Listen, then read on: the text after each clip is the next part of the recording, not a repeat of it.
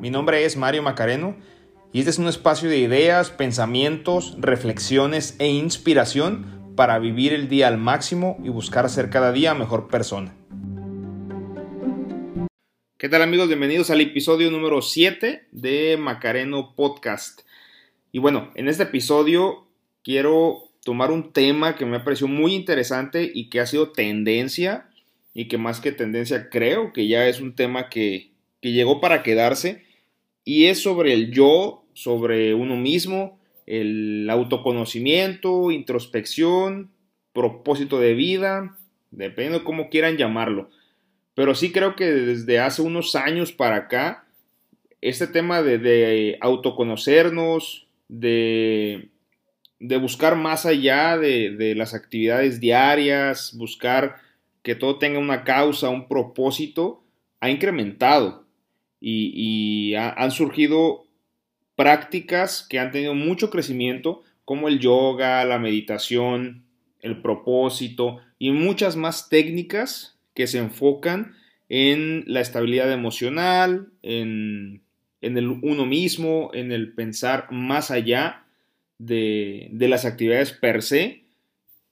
Al final creo que también un cruce de generaciones entre la generación X, millennials, el, crecimiento de la generación Z ha provocado un poco ese choque cultural y quizá la misma, el mismo etapa o la época que vivimos nos ha orillado a, buscar un entorno mucho más filosófico de la vida y buscar más allá de lo que, de lo que siempre nos han platicado. Al final hay una, hay una diferencia importante entre las diferentes generaciones que hoy, hoy poblamos la Tierra. La generación Z, que viene de una filosofía mucho más apegada a una, a una seguridad, a tener una vida mucho más tranquila o muy, muy marcada, con una línea a seguir muy importante y con un concepto del éxito muy arraigado hacia el tema económico, social y, y el tener los recursos para poder vivir. De ahí, pues al final, la, generación de los millennials, donde me incluyo, que ya tenemos como esa, si bien nos educaron con como un pensamiento de generación Z, tenemos un despertar un poco más filosófico, un poco más de sentido, un poco más de propósito, y que se ha visto plasmado en el tema de, del boom, del emprendimiento, de buscar un sentido a las actividades que hacemos, buscar que nuestras actividades, nuestro trabajo, nuestros pensamientos ayuden a, otras personas. Y bueno, la generación Z que viene con un power impresionante, nativos digitales y que vienen con una visión mucho más desprendida de la vida y de lo material, que ya hoy podemos ver personas que no están pensando en comprar una casa, que, que ven como el tema de movilidad algo básico e importante dentro de, dentro de sus vidas y ya tienen una necesidad mucho más profunda del autoconocimiento, del propósito de vida, del emprendedurismo, que, ya hoy vemos emprendedores de 16 años, 17 años, con, proyectos impresionantes. Y creo que todos podemos conocer a alguien que esté haciendo, eh, a, un, a una generación Z que esté haciendo cosas interesantes que quizás nosotros como millennials o nuestros papás, nuestros tíos, tus abuelos, como generaciones anteriores, pues no imaginaban, ¿no? O quizás no estaba dentro del radar. Y me encontré una página muy interesante que nos habla de un, aspecto que sí me hizo pensar en cómo pasamos el tiempo. Conforme vamos creciendo en la vida y cumplimos años y avanzamos en edad, nuestro día se divide mucho, en muchos menos partes y nos habla, esta página nos habla de cómo cuando crecemos, un ejemplo, cuando estamos a los 18, 19 años, pasamos un porcentaje pequeño solos, solos nosotros, otro porcentaje, un porcentaje importante con la familia, otro porcentaje importante con los amigos, y conforme vamos creciendo, las líneas de, de comportamiento cuando pasamos tiempo nosotros solos y con nuestra pareja van incrementando y realmente llegamos a una edad de los 50, 60 y realmente pasamos más de la mitad del día solos. Y es un dato que me, que me movió un poco la cabeza. Dije, bueno, al final, para llegar a ese nivel y convivir más de medio día solo, es importante tener un autoconocimiento y, aprender a convivir con uno mismo. Y muchas veces, y conozco personas que, que, no están acostumbrados o tienen ese temor como de, estar solos y de pasar el tiempo con sus pensamientos, con sus ideas y, bueno, es, quizá va a ser muy va a ser más complicado para esas personas poder llegar a esa edad y poder darse cuenta que tienen que vivir con ellos mismos. Por eso me he encontrado con, algunos consejos de psicólogos acerca de, cómo, del autoconocimiento y cómo ser feliz con uno mismo. Y, nos dan algunas recomendaciones interesantes. El primer consejo que nos dan los, los psicólogos es conocer lo que nos motiva. Y creo que se puede decir muy fácil, pero sí es muy complicado realmente encontrar aquello que nos motiva, aquel anhelo, aquel sueño creo que al final cuando, cuando tenemos tanta velocidad en nuestra vida diaria, es difícil el parar, el, el, saber qué estamos haciendo, si nos, hace feliz y sobre todo si nos motiva y si nos llena de esa energía para seguir. Al final los psicólogos nos recomiendan que es importante tomar el tiempo para meditar, para, para plantearnos y para ver si realmente lo que estamos haciendo nos motiva y saber en qué queremos invertir nuestro tiempo. Un segundo consejo que nos dan los psicólogos es, armar nuestras metas con tranquilidad. Muchas veces la ansiedad por llegar a, cumplir una meta mm, demasiado rápido nos, nos, frustra si es que no se da tan rápido como, como esperamos, ¿no? como anhelamos. Pero al final tenemos que ser conscientes que, que, y puede sonar muy trillado, pero aquello bueno no siempre llega tan rápido.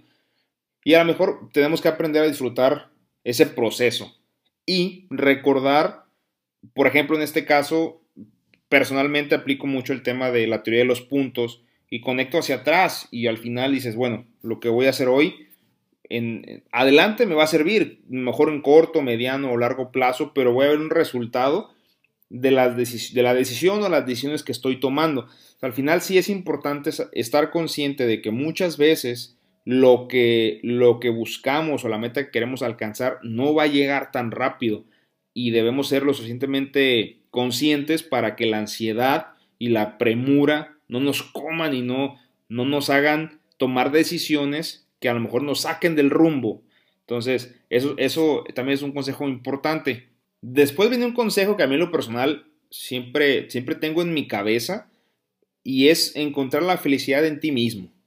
Y es que al final la felicidad no debe depender de alguien más que de nosotros mismos.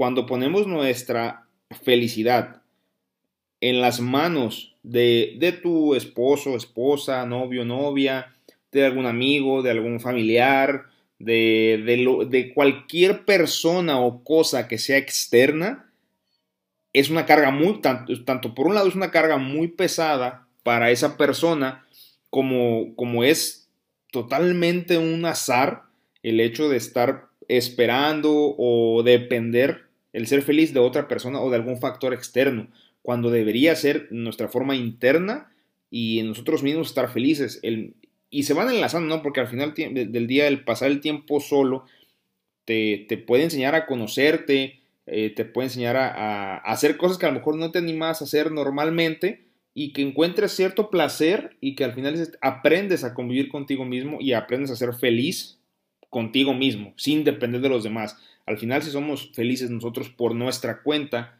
podremos emitir esa satisfacción, esa, esa felicidad hacia los que amamos. El siguiente consejo que nos dan los, los psicólogos habla de la gratitud y lo comparto totalmente. Al final, cuando nos levantamos, dos prácticas importantes es al despertar, agradecer por tres cosas que tienes. Tu cama, tu cobija, tu almohada, el agua caliente, lo que tú quieras agradecer. Y por las noches, antes de, de dormirnos, volver a agradecer tres cosas que quizá en el día te sucedieron. Por ver a un amigo, por tomarte un café, por, por una comida deliciosa que, que tomaste durante el día. Y esa, ese principio de gratitud te va a hacer volverte mucho más positivo porque vas a ser mucho más consciente de aquello que tienes. Y eso inconscientemente va a hacer tu, que tu mentalidad sea mucho más positiva ante las cosas. y un último consejo que nos dan los psicólogos para este, esta felicidad interna o hacia uno mismo es que las metas sean realizables. Una cosa es, por un lado, que, que el proceso o las tácticas para llegar y estáticas y estrategias para llegar a esas metas puedan ser mucho más cortas o mucho más día a día. Y por otro lado, que las metas realmente sean alcanzables, porque muchas veces si nos ponemos metas que son inalcanzables o, no dentro del promedio, y esto no quiere decir que seamos conformistas, simplemente que seamos conscientes de nuestro alcance y hasta dónde podemos llegar, si, si al final tú tenemos una capacidad que somos conscientes de ella, pues podemos ir hasta donde nuestra capacidad nos permita. Si es más allá de, de alguna otra persona, bueno, eso ya es mucho más, es otro tema quizá y es mucho más persona a persona, pero sí que nuestras metas sean realmente alcanzables porque eso va a volver que, no venga esa ansiedad y no vivamos en estrés y angustia porque no pudimos llegar a, esas metas, ¿no? Muchas veces, y sobre todo en niños, nos ponemos eh, metas entre la niñez y la adolescencia, ser futbolista, profesional, eh, tomar alguna carrera que muchas veces y muchas veces no depende de, uno, ¿no? Sino que depende de que todas las circunstancias se, alineen y podamos llegar a ciertos objetivos. Y por más que de repente trabajemos y le echemos ganas y, mejoremos y, tengamos nuestro mejor performance, muchas veces no llegamos a, a, esas, a esas metas, ¿no? Es importante que sean alcanzables, no conformistas, alcanzables para poder disfrutar tanto el camino como la llegada. Entonces, amigos, este fue el episodio de hoy. Los veo y los escucho en el siguiente episodio. Si te gustó el episodio, califícanos y síguenos en Instagram como Macareno Podcast.